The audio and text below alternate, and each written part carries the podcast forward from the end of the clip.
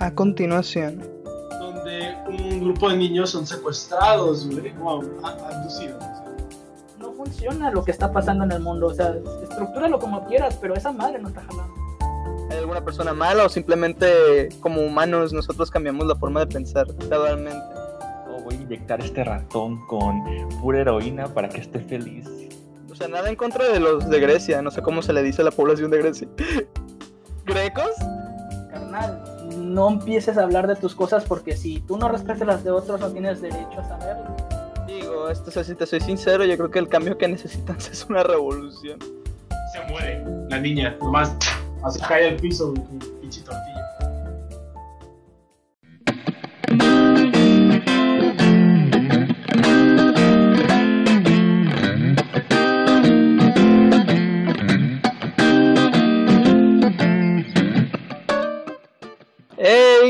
Ah, bienvenidos al Room Blues Podcast. Soy yo, su host de hoy, Rafael, y estoy aquí con mis co-hosts, ah, Pablo, Hola. Alejandro Hey. y el buen conocido Sebastián. Yo, Y así es, bienvenidos. Bueno, bueno, para ustedes no ha pasado mucho, pero para nosotros ha sido mucho tiempo desde que grabamos la última vez. No.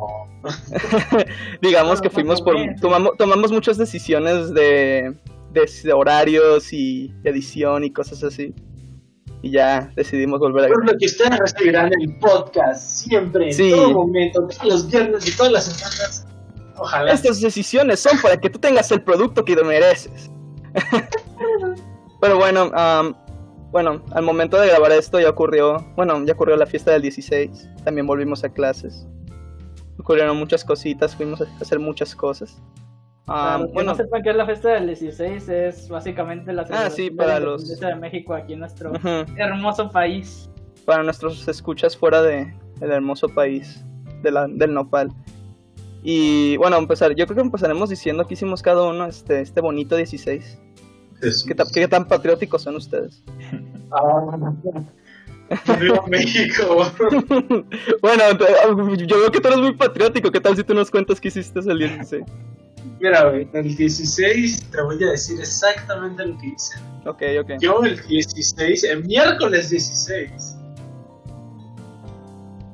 ¿Qué hice el miércoles 16? Creo que no hice nada en particular, así que en mi casa haciendo X cosa. No, no lo celebré. Como pueden ver, él trae el México en la piel. Claramente, este. Pero hablando bien así de lo que es. Como para mí la fiesta es como. No, yo no veo nada malo con que se celebre y todo eso. Pero sí se me hace muy raro ver que la gente se queje de, de otra gente que sí me saca así de. Nada, ah, también podemos hablar de eso, todo el tema de nada que celebrar. No hay nada Que, que que- que ocurre cada vez, cada año. Cada, cada vez que alguien tiene algo. Bueno, este, para los que no sepan, cada año que es la independencia, este, sale este movimiento, más que nada en Twitter, de hashtag nada que celebrar, que básicamente el punto del argumento es de que no, este, no podemos celebrar un país que tiene todos estos problemas. Mira, básicamente si vas a cualquier ah, departamento de humanidades de cualquier universidad mexicana, vas a encontrarte al menos tres personas que te van a decir, no hay nada que celebrar. Con una cara de, de, de, de mata mediocito, de hueva, aburrimiento, desprecio por ellos, por ellos mismos. Porque pues realmente sonará muy, muy mamón, pero es que es eso, güey, es gente mamona, güey. Porque es que Es que digo, es que no es celebrar es literalmente al país, es celebrar que pues literalmente tenemos libertad de independencia y celebrar todo lo que todo el Exacto, que exacto. pasó, güey. O sea, no es celebrar el país de ahora, no, no mames, no, es celebrar la independencia, güey. O sea, celebrar que pasó el evento que pues, ya sabemos que pasó, ¿no? Y por eso estamos aquí. Si tú dices, no hay nada que celebrar, es como borrar esa madre de la historia, güey. O sea, no estés mamando. O sea, sabes, O sea, está bien que no hay nada que celebrar porque tienen, tienen sus razones y muy bien justificadas de que pues sí hay violencia, el país está que se lo lleva la chingada. Eh, vivimos en Mm. una sociedad donde literalmente el, el que tiene el poder no lo ejerce como debe, sino lo ejerce para su propio beneficio. Entonces sí, está en la chingada. Pero pues un día que te distraigas y quieras pensar en otras cosas y pasártela bien con tus amigos o familia, pues yo digo que no está mal. Entonces sí lo veo como que muy, muy pendejo estar diciendo no hay nada que celebrar cada año, cuando más de una vez tú quisieras estar tranquilo sin pensar en todo el desmadre que hay afuera y estar tranquilamente con tu familia o amigos, pues mínimamente pensando en otras cosas, ¿no? Olvidándote del país. Sí, pues sí, güey, chingue su madre, es un día. Sí, eso es lo que yo no entiendo, o sea... un día donde todo está parado, porque aquí en México, dices, eh, nadie trabaja, literalmente nadie trabaja. Y los pocos lugares que trabajan son para literalmente que la gente se junte y platique un rato y se la pasen bien. Son algunos restaurantes, algunos barecitos, y, y ahorita con la pandemia pues está más reducido todo ese desmadre. Sí, yo creo que ahorita el 16 fue más que nada en casa. Bueno, con, con lo que hizo el presidente de su llama de la... ¿Qué era? ¿Llama de la esperanza? ¿Llama de la esperanza? La llama de la esperanza. Sí, um, como no se puede, como no se podía reunir nadie en el Zócalo, um, lo que hizo el presidente fue de que junto, no sé si eran luces o personas, no recuerdo, si eran creo que personas, ¿no? este, creo, O eran lucecitas nada más. creo que se armó un escenario. El chiste era que con lucecitas en el Zócalo dibujó el, país, nuestro pues. hermoso país con una llama en el Y adentro, abajo, y abajo decía la llama de la esperanza. la Porque él dijo en una, en- en una conferencia de prensa hace unos meses que se iba a hacer el grito porque pues, es algo simbólico del país, ¿no? Pero que iba a ser muy diferente, pues obviamente, porque pues no iba a estar toda la gente en el Zócalo mentándole la madre y haciéndole todo lo que todos sabemos que pasa en el Zócalo. ¿Se han ido alguna vez? Yo nunca he ido, bueno, al Zócalo de la CMX, esos no. A un 16 Ah, o sea, no. no- si no han ido, Bueno, 16 no. si no, no. saben cómo es el movimiento en México, para el Zócalo se cuenta que te avisan desde unas semanas antes cómo va a ser para los que quieran ir, se preparen, porque hay dos maneras de entrar. Una es el acceso público normal, de que tú llegas y pues, si alcanzas a entrar, chingón. Y otra es que tú seas parte del evento, porque lo que hacen es organizar, pues ya vieron que hace unos años había bailables y gente que iba este, a tocar, o grupos este, culturistas de distintos este, estados del país. Te invitaban, entonces obviamente te pasaban todo lo que iba, todo lo que iba a hacer en la noche, y pues tú entrabas, ¿no? Tranquilamente al escenario y pues te presentabas. Eso era hace unos, hace unos años. Pero pues este año pues todo ese desmadre no se pudo hacer por obvias razones de pues, mantente pues, a distancia, todos en su casita, no promover que la gente se esté juntando. Entonces pues lo que Ujú. hizo fue literalmente tomó todo el espacio donde antes esté el público y lo llenó con un escenario, creo que era un escenario, no sé si eran personas o un escenario completamente ah, prearmado. E hizo, como dice Rafa, su llama de la esperanza, que literalmente fue una pinche escritura de llama de la esperanza, porque una pinche llama fue, fue una escritura que decía llama de la esperanza y el país arriba. Y con juegos artificiales. De hecho, de, lo de, de hecho, lo de la llama, no se supone que eso es como el eslogan de, de Moren, de su partido o algo así, No, no, no, es que él dijo en, en una conferencia de prensa que lo iba a hacer. que él quería hacer eso, literalmente dijo, voy a hacerlo así, pero él lo dijo de una manera muy, yo, yo lo vi muy mamón, porque cuando lo dijo, dijo que iba a juntar a 250, a 500 personas, 250 y 250, con una antorcha cada uno, para simbolizar la llama de la esperanza de México. Y pues yo dije, güey, está muy mamón. Si lo hace así, va a ser obviamente gente preparada, obviamente van a ser militares, güey. Porque imagínate tener 250 pelados de cada lado del zócalo, con su distancia, que no se estén moviendo con la pinche antorcha, que no les dé miedo la pinche antorcha, y que sepan literalmente todo lo que va a pasar y todo lo que tienen que hacer al pie de la letra para no cagarla, güey, porque todo el país los va a ver. Hmm. Entonces, al final lo cambió y lo hizo así como, como salió ese día.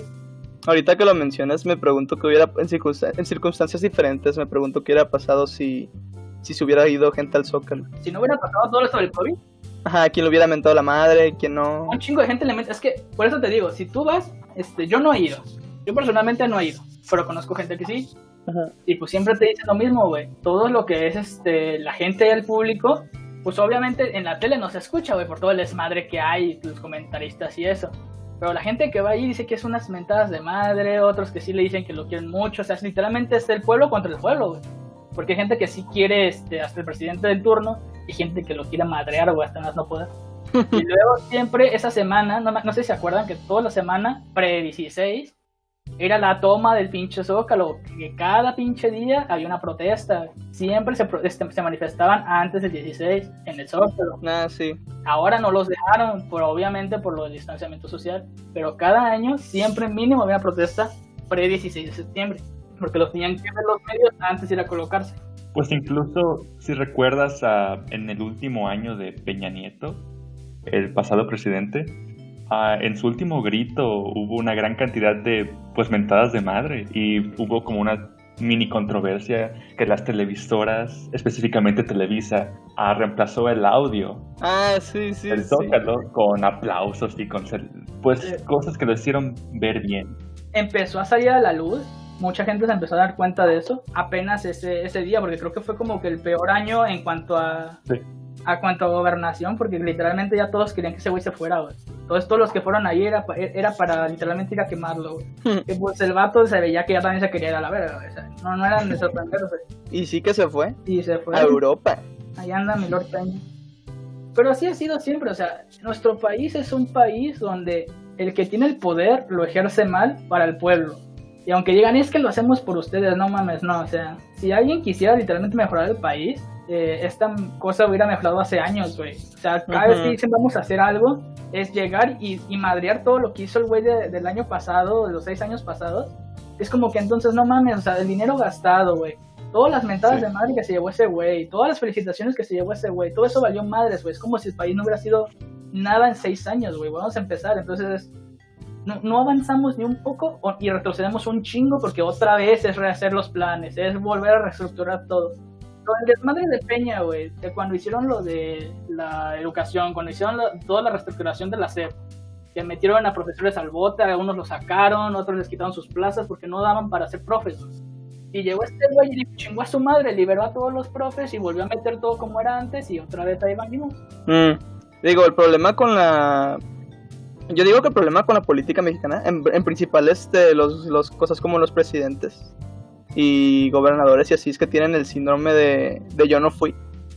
Si me entiendes a lo que me refiero, de que estaba alguien antes en el poder, lo toma, y, y de la nada esa persona dice, no, es que la culpa lo tiene el, ante- el gobierno anterior. Y nosotros no vamos a hacer lo que... No vamos a continuar lo que hizo el gobierno anterior porque está mal Ajá. y continúan así. Y entonces termina su, termina su gobernatura y llega el siguiente y otra vez el síndrome de yo no fui, de que no, yo no fui, yo no fui, fue el anterior. Y por mucho tiempo eso pasó más en gobiernos locales, gobernadores, principales, porque pues ya saben, eh, el PRI gobernó por tantos años que no hubo ese, ese tipo de discordia entre eh, el siguiente presidente y el anterior, porque eran del mismo partido. Pero ahora con- desde el 2000 que hay diferentes partidos tomando el poder a nivel nacional, a nivel federal, entonces, ese tipo de cosas suceden mucho más a menudo. Vamos a cancelar el proyecto que tenías desde hace varios años, desde 3, 4 años del sexenio anterior, porque yo digo que está mal. Y mira, todos, eh, todos esos millones que gastaste se cancelan. Y el problema es que México necesita de esos proyectos multidécadas, ¿no? Para realmente sacar adelante al país de lo estancado que actualmente está. Sí, es bueno, de- el ejemplo más grande de esto aquí en Guadalajara, que si no lo saben nosotros este vivimos en Guadalajara. ah, fue la situación que pasó con Alfaro y todo lo de la línea 3. Que por cierto, por- para, o sea, el momento de grabar este podcast por fin la terminaron. Línea 3 del metro. La línea 3 del metro. Porque de hecho la línea 3 también era lo mismo, era un proyecto de la- del gobernador anterior. de diferentes partidos. Sí, como se llama, incluso el gobernador anterior, este, no sé acuerdan que, que aplicó la Pro Gamer Move y dijo, la voy a inaugurar, no sirve, pero la voy a inaugurar para decir que soy la... Que tenga su placa. Ajá, y se fue. Y se fue. y no sirve, y no sirvió, güey, como por otros tres años. bueno, de México mágico. En México mágico. Bueno, yo creo que este, este 16 fue de los más tranquilos. En mi opinión, sí. Bueno, por ejemplo, yo, este 16, eh, también me pasó lo mismo que Pablo, que no, hice, que no hice nada. Bueno, mi familia decidió festejar el fin de semana, aplicaron este, la de que, nada, vamos a festejar el fin de semana, el sábado. Y ahí fue nuestro pequeño 16 con pozolito y todo bien bonito. Vestieron a mis primos de la vestimenta típica. yo bajé con yo bajé con shorts y, me- y ellos bien vestidos y me quedé como ay. Pero sí, este fue muy tranquilo. eh. Yo creo que ha sido de los 16 más tranquilos que han pasado últimamente. No, pues yo me la pasé igual tranquilo, pero pues vino mi, vino mi abuelita, entonces fue un poco como la vieja escuela, literalmente. Porque es como si estuviera todavía chiquito y, y estuviera en casa de mi abuelita y ponte a preparar esto, ponte a arreglar esto otro. Y pues me sentí bien, me sentí tranquilito. Ahí estuve haciendo el pozole, me tocó hacerlo a mí. Y pues aprendes, ¿no? Con el pasar de los tiempos a, a no cagarla en esas cosas, porque pues cuántas veces que lo has hecho, pues ya vas aprendiendo y agarras experiencia. Y pues igual me lo pasó aquí en mi casita, no salí, pero pues me, me sentí bien. La verdad para mí fue un día más. Ya desde pues desde que empezó la cuarentena, todos los días son iguales. Podrías decir que no hubo nada que celebrar. Ja, ja, ja, ja, ja, ja. Pues no celebró, güey, pero pues. o pues celebró a su estilo, ¿no? También. También. No celebraste la libertad que te. Mira, los únicos que pueden decir, Ah, sí. La, liber- la libertad se te peleó, jamás la, la, disfrutaste. los únicos que pueden decir que no hay nada que celebrar es los los que están en contra de la independencia de México en primer lugar, ¿no? Que, que dicen que España nunca debió de dejar de gobernar. ¿Quiénes son esos? Que no, no conozco a nadie.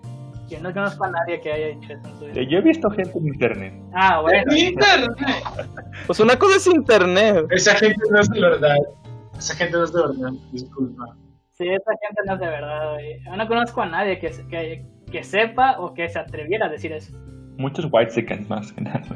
Los White Chicken. Pero pues no te conviene de todos modos.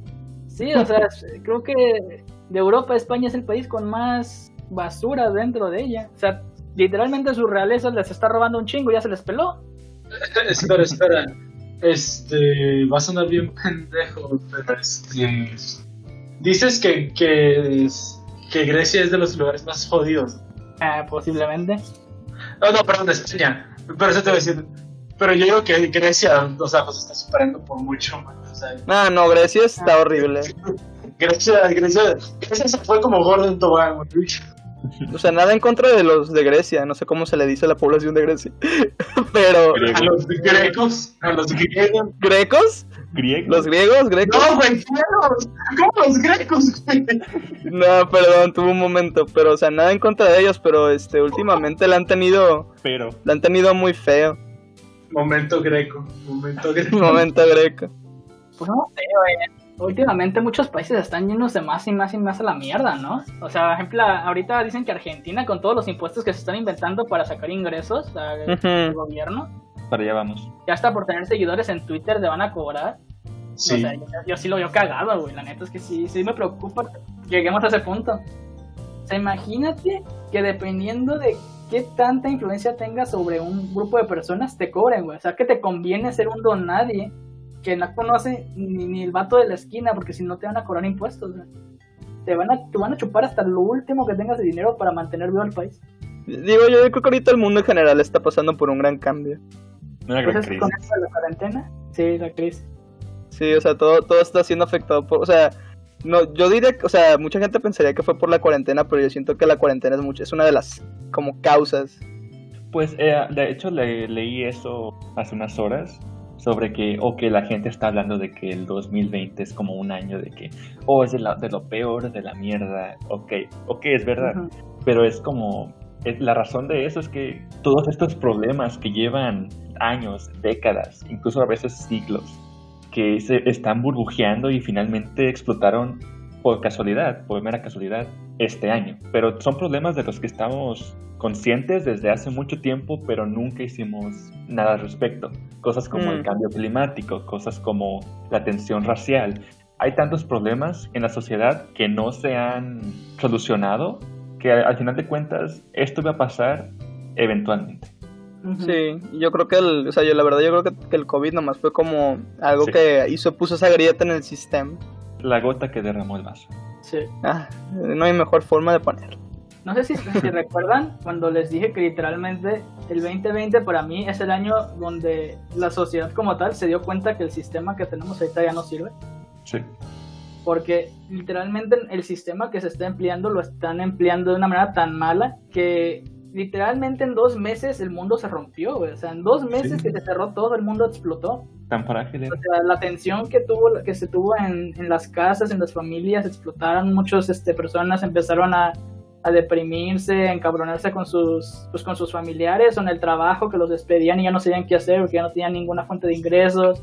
Personas que rentaban su casa los estaban echando, o sea, fue como que el sistema como tal te lo demostró de que no está funcionando para nada, porque en dos meses toda tu vida, todo tu plan de vida por una simple cosita como fue literalmente encerrarte en tu casa, por tu bien, te destruye todo, güey. Sí, incluso ah, si ves los datos así claros, te dice, ok, estamos peor en cuanto a la economía, en cuanto al desempleo, peor incluso este año que en la Gran Depresión. en la depresión Ah, del sí. 2008, en el 94.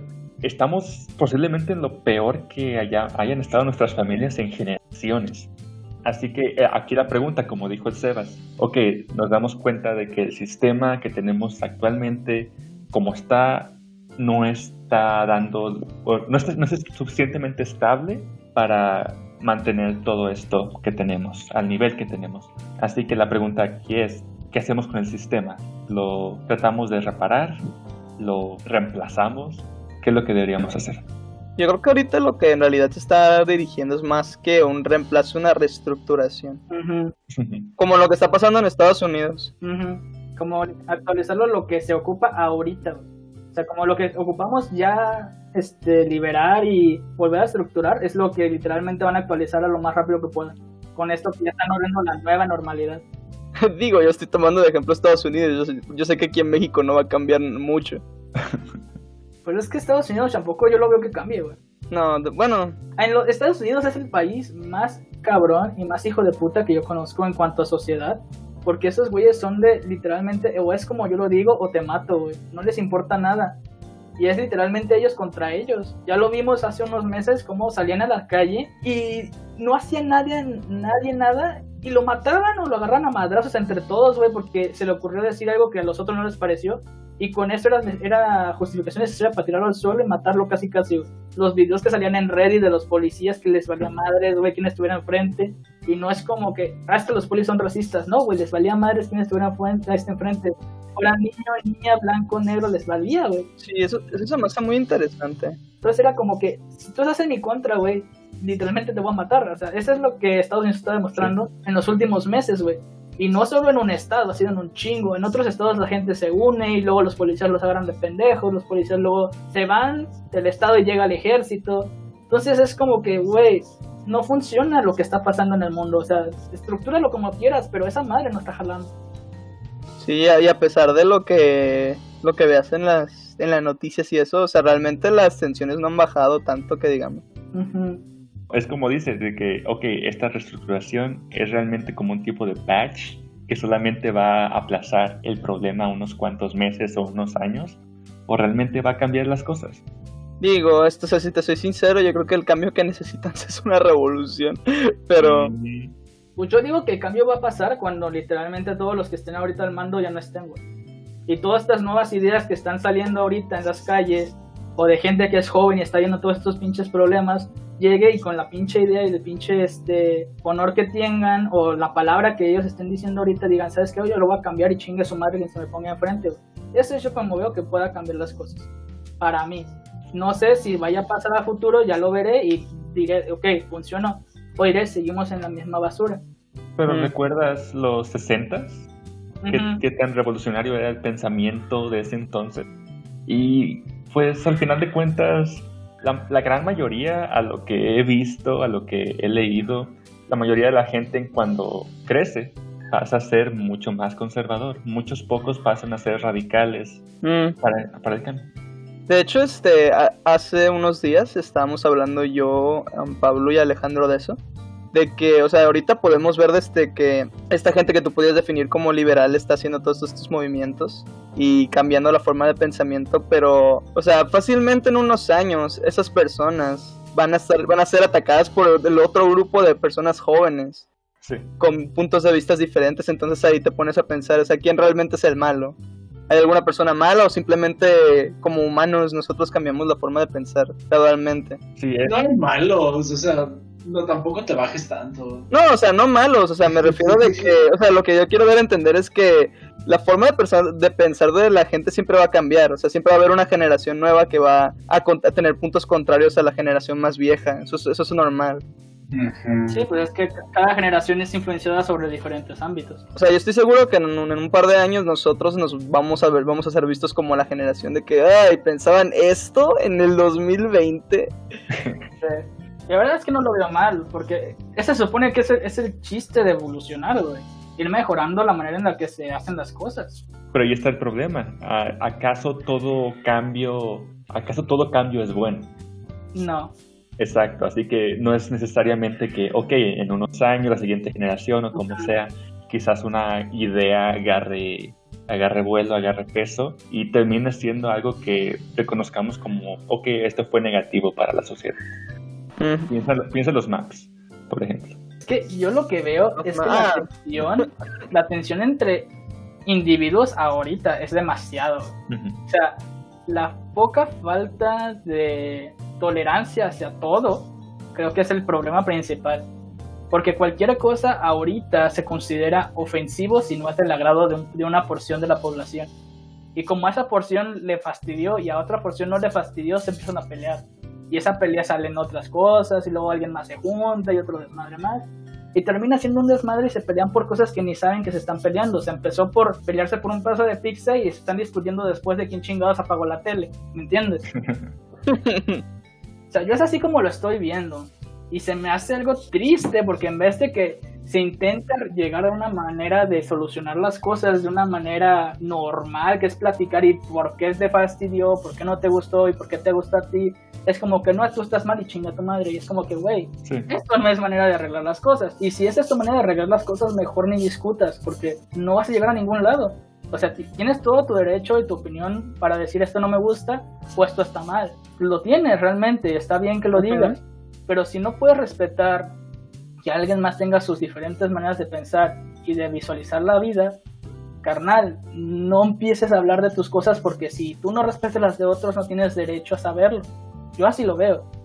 Sí, ah, yo también lo veo así, pero bueno, es que una gran cosa es que el discurso que vas a escuchar, que tiende a ser mucho más de ellos contra nosotros, ese tiende a subir en cuanto a lo que estás viendo, digamos, en Twitter, ¿no? Porque es lo que tiene más reacciones, lo que tiene más interacción. Así que es lo que vas a ver más a menudo, a pesar de que no necesariamente es lo que está pasando en la mayoría de las personas. En mi opinión, probablemente la mayoría de las personas son como nosotros, de que, ok, respeta la opinión de los demás, aunque no concuerdes con ello. Pero claro, van a estar siempre los, las tensiones van a surgir, van a subir a las tendencias, simplemente porque por naturaleza van a tener más interacción. Mm.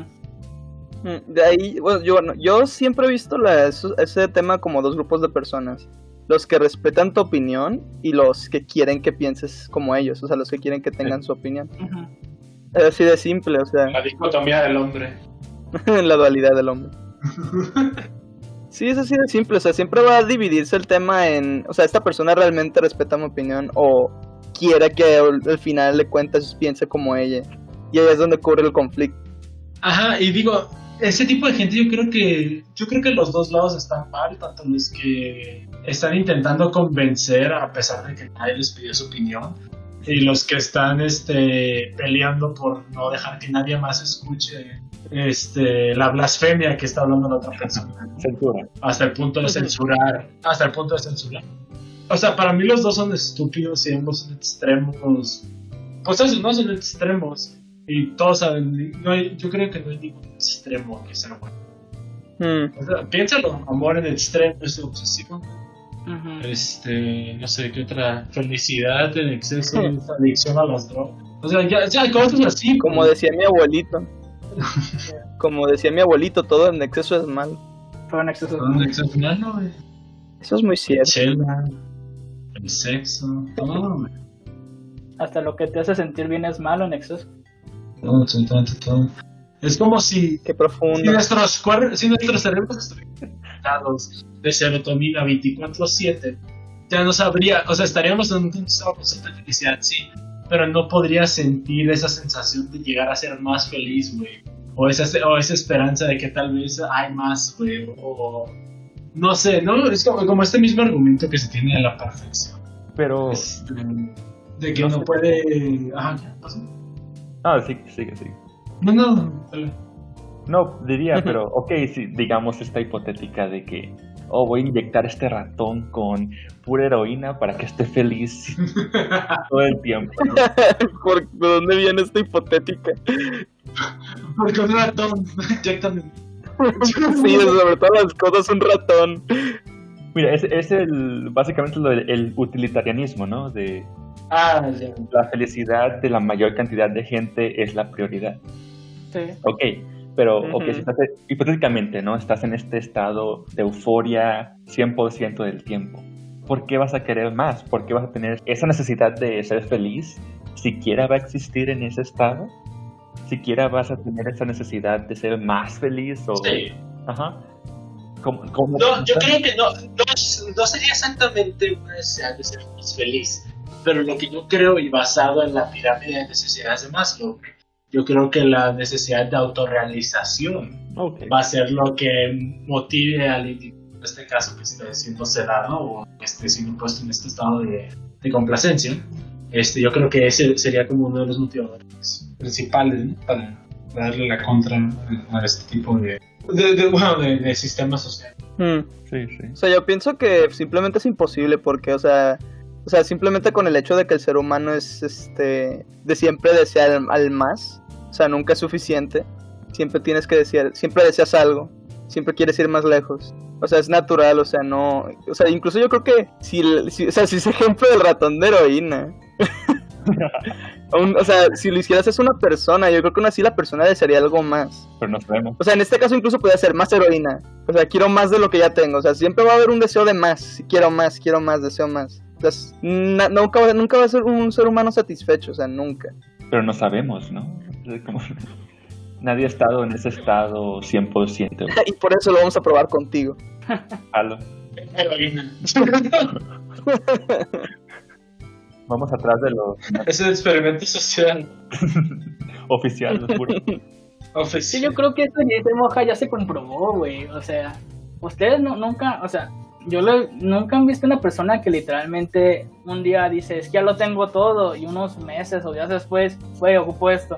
Ajá, muchas veces. No. Pero estamos Es que te digo, de- es que el ser humano es arrogante. O sea, quiere más siempre. Sí, o sea, yo creo que aunque los tengas acá super mega dopados y el vato piense o crea o se sienta en, las nubes, yo creo que después de un tiempo va a decir esta madre ya no es nada, ocupo otra cosa. O- o- Pero esa es, esa es la, la naturaleza, ¿no? Eso no encontrarías. El estado del que estamos hablando, de 100% euforia, de, de una dopamina al exceso de lo que tu cerebro puede- es capaz de experimentar físicamente. Hay un exceso de, de hormonas que tu cerebro es capaz de, de experimentar al mismo tiempo. Hay un límite. Así que si llegas a ese límite en el que literalmente es imposible físicamente que experimentes más felicidad químicamente, entonces es un estado que nadie ha experimentado nunca de los que, bueno, de que tenemos récord. Así que es imposible de realmente decir si, ok, esta es, ah, vamos a seguir queriendo más, ¿no? Porque es, es una hipotética, porque no lo vas a encontrar en la naturaleza. O sea, literalmente estás diciendo que llega, que llega al límite de sus capacidades tal cual. Ajá, es una hipotética porque nunca vas a poder le- llegar a... Lo máximo que puede hacer No, o sea, más el güey. no, se refieren más o menos a que, imagínate, bueno, yo lo menos lo interpreté de esta manera. Tenemos un güey que es, está sedado, güey.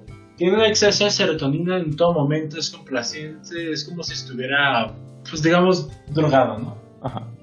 Ahora, esta persona, no, por, porque esta persona este, desearía no estar en este estado. Pues si te sientes bien, Esa es la pregunta. eh, No, esa es la pregunta que estamos manejando. Ahora, lo que yo quiero recalcar aquí es si ya eso es lo más feliz que químicamente puede volverse tu cerebro. ujú. No se volvería tu existencia miserable. Nunca nada va a ser mejor que esto. Nunca nada te va a hacer más feliz. Tu familia eh, te hace menos feliz. O sea, tu familia te hace menos feliz, güey, que recibir esto, güey. Tus metas te hacen menos feliz que estar recibiendo la dopamina. O sea, todas estas Mm. cosas que son las que te traen felicidad, ya no te traen la misma felicidad. Solo puedes conseguir felicidad de esta máquina, güey. Pero el pedo, güey, es que ese es el límite, güey. Ya nunca vas a recibir más. Ok. Ya no. En ese caso- Así es. Vas a ver a tu esposa, güey, y vas a, y vas a saber que podría ser más feliz en otro lado, güey. El día que te gradúes, güey, y cumplas tus metas, vas a saber, güey, que todo eso que hiciste no importa, güey, porque nunca vas a ser tan feliz como lo podrías ser conectado a la máquina. Ajá. Ok, ok. Pero mira, pero mira, a, a tu cuestión, Pero mira, con- concuerdo. Mira, con- concuerdo con, con lo que dices, pero lo que estás describiendo es un estado de, ok, obtuviste la felicidad máxima, pero ahora ya no la tienes. Por lo tanto, te das cuenta de que todo lo demás no te va a traer la, la misma felicidad que lo máximo que experimentaste. Pero lo que yo estoy argumentando es que este estado de felicidad es un estado que nunca se pierde. En un estado Ah, o sea que, O sea, lo que dice Monja es que es un estado que, que- que no le das la oportunidad de que se vuelva a sentir mal. Ajá. nunca te vuelvas a No. sentir mal y vas a estar súper mega feliz siempre, güey. Al límite Sí. de todo. No, pero es que aún así no funcionaría así, porque, o sea, imagínate, si estamos recibiendo felicidad constante, güey, aunque nunca la dejamos de recibir, güey, va a ser esos momentos, güey, donde los, o sea, como los altos, güey, ya no son tan altos, güey, y los bajos son muy bajos. O Pero sea, no hay bajos. no hay bajos. Exacto, o sea, pero si no hay bajos, güey, los altos no significan nada, porque eso Sí, es no lo normal. Ajá, porque ya es una. ya- o sea, sabes que nunca lo vas a perder, O sea, sí, sí, bajos hay altos. Ajá. Ah, O sea- por eso, es una existencia. eh, Sería lo mismo que ser neutral a absolutamente todo, güey. Correcto. Sería una, sería una existencia sin opción. O sea, literal, literalmente pase lo que pase, tú vas a estar bien, güey. Sería eso. Porque na- na- na- nada, te va, nada te va a decaer y nada te va a anim- animar más. Sí. Vas a estar en un estado constante, güey.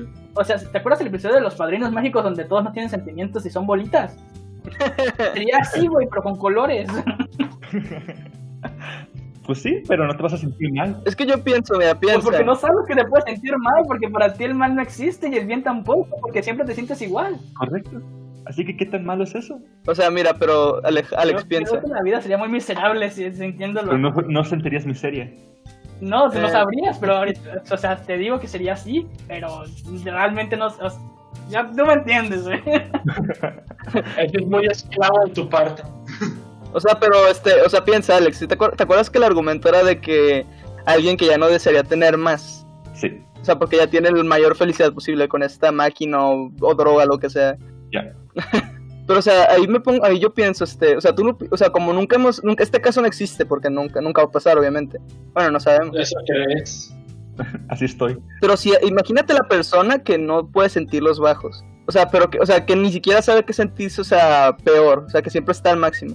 Incluso en es- tú no crees que en ese momento él tampoco sentiría como el deseo de, o sea, de bajar la, fel- la dopamina, la felicidad. Pero no ¿Tú crees que no tendría- tendría como esa necesidad? Pero bueno, esa, algo, lo que sería ahí definir o eh, ah, discutir sería de dónde provienen los deseos de, los, de las personas. Pues de dónde proviene la ambición. Ajá. ¿De la Ajá. falta de algo? O sea, tú crees, o sea, por eso, Ay, ¿tú crees que, o sea, o sea, lo que yo quiero dar a entender es que tú, o sea, tú piensas que, yo no creo que una, un, un rush de felicidad, o sea, de dopamina, no sea capaz de quitarle a la persona como la ambición, o sea, incluso si ya es feliz, a lo mejor ya tiene algo de un deseo diferente, como, oh, no, ahora deseo estar menos feliz. Es posible. Mira, no sabemos porque en O sea, este es caso hipotético, en este caso hipotético, quizás la, la ambición se, ah, se vuelve 180 grados a la inversa, ¿no? De que en vez de buscar la felicidad, estás buscando la miseria. Busca la tristeza. Sería algo, algo Ajá. interesante, pero es totalmente hipotético y no tengo ninguna idea de si pasaría o no. Un buen- show, ¿no? Imagínate un pato, güey, que, no es, que está, o sea, que es feliz, güey, toda su vida ha sido genial, güey. Pero jamás ha sentido, pues, miseria, güey. Entonces, está buscando miseria siempre, güey, en todos los aspectos Wow. de su vida. Pero cada vez que le pasa algo malo, güey, siempre ve lo positivo. Güey, Sería... Espera, espera, espera. No, no, pensé, pensé que era como un show que ya había visto.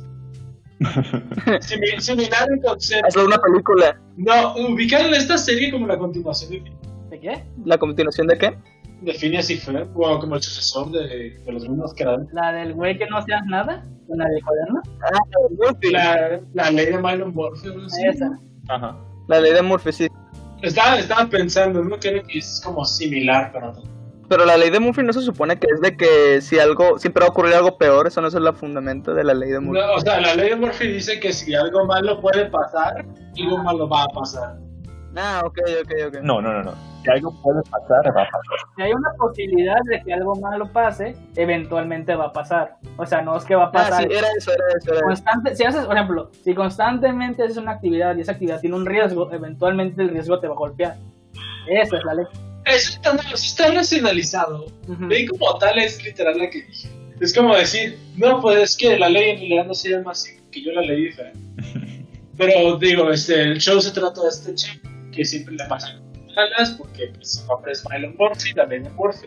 Literal está caminando y chocan. Pero el pedo es que él, él siempre este, como que lo arregle y siempre es positivo al respecto. Y pues eso es como de que me pasan cosas malas, pero aún así es positivo porque pues, es un personaje mucho de niños. Sí. Entonces fue como de que, pues digo, sí, menos como este concepto, pero pues ya me luego lo pensé bien. y eso, exact- no exactamente, porque Milo no busca la miseria. Entonces vamos a hacer nuestra propia serie que va a tratar de un chico que es súper feliz y siempre está buscando formas de sentirse miserable. Producciones Ah. ¿Para qué, güey? Pero el mundo no es justo con él y siempre encuentra el lado positivo. Pero él está buscando la miseria. Es como Evangelion.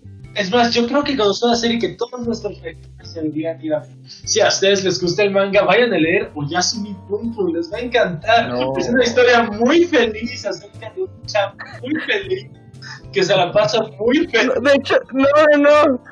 O sea, Pum- he leído Pum Pum como más de dos veces y eso no es el... El Pum Pum es más como... O sea, el tipo... Él quiere ser feliz, pero la vida simplemente no lo deja, o sea... Como cualquier persona, güey. Él- Él no está buscando ser miserable en este caso. Como cualquier persona. Tú quieres ser feliz y la vida te dice. Bueno, tú dices, tú dices, no buscas ser miserable, es algo muy similar a Bojack Horseman, para los que han visto el show, de que, o sea, tú, tú ves que él quiere tener una mejor vida, güey, pero por el tipo de persona que es, güey, la cagando.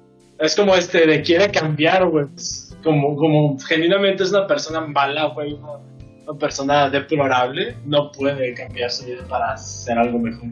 Qué triste. Es como ese, ese, ese mismo ejemplo. Porque, o sea, la, o sea, yo soy mi punto para los digo, sabes, el chiste aquí es que yo soy mi punto, da depresión cuando lo lees. Por eso el Rafa lo he leído dos veces, y por eso está deprimido. Me gusta el arte más que nada, es muy bonito el arte. Está bellito. Tiene doble depresión. Pero la historia se trata de la historia de pues, la vida de un, de un chavo, Pum Pum. Y pues, digamos que no se sacó la lotería en cuanto a vidas, el chavo. Eh, Lotería de la vida. No se ganó su cachito. No se ganó su cachito de la avión presidencial. Se ganó una berrequiza, eso sí. Pero este, les digo. ese, ese era el chiste para los que no sabían. Entonces ya pueden El contraste, de hecho, el contraste de Pum Pum es muy interesante porque, para los que no saben, Pum Pum, o sea, todos son personas normales en la historia excepto Pum Pum, que Pum Pum es representado como un pajarito. Una caricatura, un dibujo que él hacía. Ajá, una caricatura de un pajarito y eso lo hace el autor como para que, o sea, como tú te puedas meter con como el papel de Pum Pum, pues. Porque, o sea, realmente no tiene cara, es solo un pajarito y puedes así como entender más la, vida que lleva. Y pues es como dice Pablo, realmente él va por su vida y, real- y simplemente las cosas no salen bien, o sea, son cosas que simplemente no puede controlar. O sea, desde cosas con su familia hasta fuera de su familia, o sea, simplemente te lleva como por una montaña rusa de, de emociones donde él simplemente no puede controlar nada y... Pero eh, el no los voy a spoiler al final, al final digamos que lo logra, entre comillas. Las que más te marcan en ese aspecto medio existencial, como para, para, para este humor existencial que se trae. Entonces, sí es una serie que, que hace como una introspección muy buena en lo que es este, la depresión y cómo cambian las personas y cómo las relaciones personales, incluso las de familia, son muy clave y pueden incluso llegar a cambiar la naturaleza de una persona. No para hacer spoiler, pero criticando un poco de Pum Pum, Pum Pum empieza como una persona relativamente pues inocente y nomás la vida sigue partiendo. Pero llega el momento, donde este, Pum Pum como que empieza a tomar un poco de control de, de su vida, pero en ese momento, cuando empieza a poder tener control, Pum Pum empieza a comportarse igual que la gente que la abusó. O sea, empieza a mostrar que a pesar de, de todo lo que sufrió, güey, no puede llevarse a ser mejor, pues, válgame, mejor persona. O sea, no puede llegar a ser mejor que las enseñanzas que le Sí, digo, esa es una historia muy común realmente. Sí, pero como te la presentan, o sea, como te lo presentan de toda su vida, te duele un chingo, güey, porque lo viste pasar por todo esto y no quieres que le vaya mal, güey. Pero también el hijo de su puta madre. Sí, sí. Tampoco se ayuda mucho el compa. Ah, pero, o sea, es justo decir que muchas de las cosas que le pasan se las merece, güey. Eh, Sí, eh, bueno, y es muy debatible porque, o sea, tú, o sea, tú, pi- tú piensas si se lo merece, pero al mismo tiempo ves todo lo que lo llevó a, a tomar esas decisiones. Y ahí es como te quedas como, ¿realmente se lo merece? O lo cul- realmente lo culpo por lo que está haciendo. Sí, es de que están. Muy, muy buen manga. Sí, es muy bueno. Y, y aparte de eso, el- o sea, por la historia y por el arte, el arte está muy bellísimo. Bellísimo. También está chido. El autor, este, Inio Sano, también tiene, este, la mayor, casi la mayoría de sus trabajos este, se relacionan con lo que es la tristeza y la depresión. O sea, realmente lo- es lo- no sé si nomás sabe escribir de tristeza el güey, pero, pero sí vayan a leerlo. Tiene muchos, este, aparte de pues Oy- Oyasumi, también tiene, am, ¿cómo se llama este? Ay, ¿cómo se llamaba? Am, Dead, Robo- Dead Dead Robots DDD Destruction, algo así se llama. La. Es, un, es el más reciente que tiene, que es sobre una invasión alienígena que ocurre en, el- en Tokio. Pero realmente el tema del manga, una vez más, no es de la invasión, es de las personas que están viviendo. Y otra vez de sus vidas y sus decisiones malas ante la situación. Aprovechando que estabas hablando de, de obras, ahorita que hablaste de aliens, me acordé de una obra. De un anime que está bien culero, güey. Y, o sea, se los quiero contar así de. o sea, no me acuerdo del nombre del chile, igual lo busco. Pero se trata de este anime, güey, donde un grupo de niños son secuestrados, güey, a- abducidos, no sé. Ujú. Y se los lleva a un, como una nave espacial así gigante, güey, con unos, unos tentáculos. Entonces, en la nave espacial, güey, les dicen que tienen que elegir a uno de ellos para ir a pelear contra unos aliens, porque les están diciendo que es como tipo Power Ranger, ¿no? De que invocan robots, eh, los ritos y todo esto. O sea, Ujú. punto es el tipo Power Rangers, no es la premisa que les quiero poner, pero lo, es contra la voluntad de estos chavos. Y son niños donde el mayor creo que tenía como 13 años, 15 años. O sea, estamos hablando de niños, niños. Y el pedo es que, bueno, uno se sacrifica, o sea, se, se- eventualmente uno sale el voluntario y puede pilotear al, al- como a la nave, güey. Y pelea contra el monstruo y le gana. El pedo, cuando se termina la pelea y se, y se va a desconectar, se muere, güey, la niña, nomás así cae al piso, güey, como pinche tortilla. pero, pero ese es el cambio, ese es el, ese es el twist. Los secuestró a estos niños y los hace usar el robot, güey. Pero quien usa el robot muere, güey. Y es que tú dirás, ok, ese ya está jodido, güey. Son niños y tienen que matarse. ¿Cómo lo hace más chingón, güey, el autor? Cada niño tiene la backstory más cortavenas, deprimente, chinga tu madre, güey, que he visto en mi puta vida. Uno que son, creo que un par de hermanos, güey. Este, un hermano mayor y un hermano menor. Creo que el mayor tiene como 13 y el menor 6. Este, se escaparon de sus casas, güey. Porque su papá violó a su hermanito, güey. Ajá, güey. Y él ah, golpeó a su papá, güey. Y se escaparon de la casa, güey. Y estaban viviendo en la calle. Desde la calle. Y así, to- todas las historias son de ese nivel, güey. Pero, el peor- lo peor es cuando, obviamente, llega el momento de que todo, pues, tienen que elegir. Y dices, pues, ¿quiénes? O sea, los más grandes que han vivido más, los más pequeños que todavía no viven. Por eso digo, eh, no me acuerdo el nombre, igual lo busco.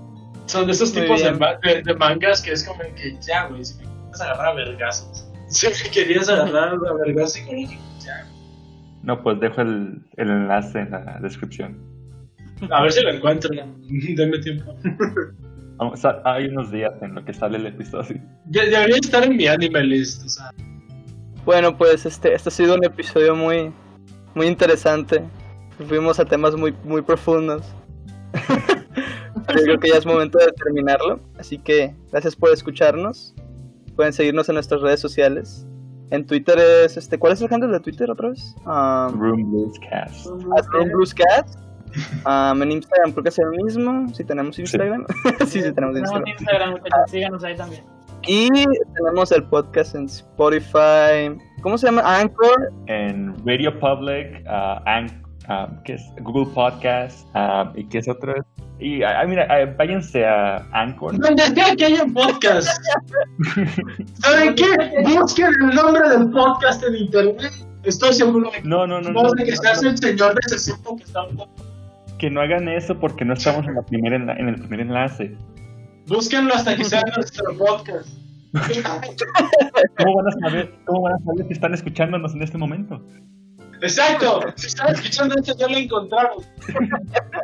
Gracias a todos. Nos vamos. Bye. Ah, bueno, ah, ¿alguien quiere meter algo antes de que nos despidamos? No, nadie quiere meter nada. Ok, Bueno, pues- buenas noches, nos vemos, chao.